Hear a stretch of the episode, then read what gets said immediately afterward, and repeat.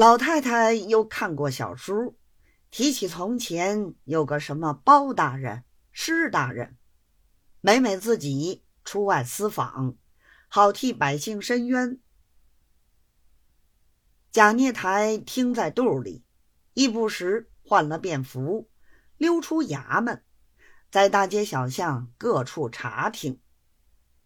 歇了半年，有天晚上，独自一个出来。走了一会儿，觉得有点吃力。忽见路旁有个相面先生，一张桌子，一张椅子，那像是独自坐在灯光底下看书。旁边摆着几张板凳，原是预备人来坐的。贾念台走的乏了，一看有现成板凳，便一屁股坐下。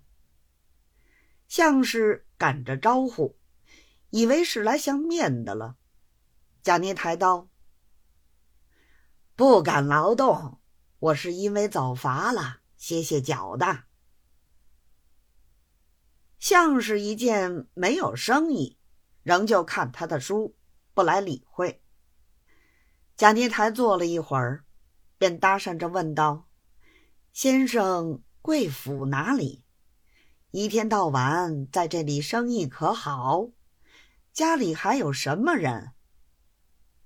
像是见问，方把贾孽台看了两眼，叹了一口气，顺手拿书往桌上一撂，说道：“客人不要提起，提起来恨得我要三天三夜睡不着觉。”贾孽台听了，诧异道。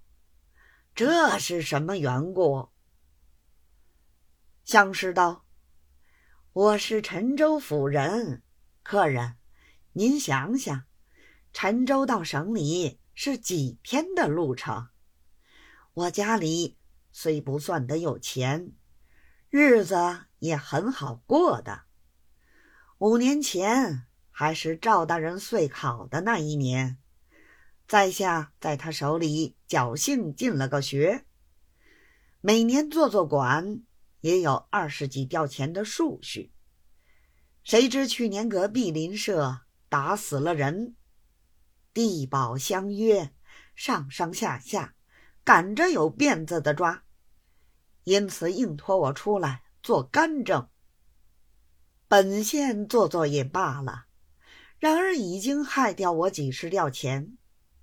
后来又碰着这个天杀的孽胎，真正混账王八蛋，害得我家破人亡，一门星散。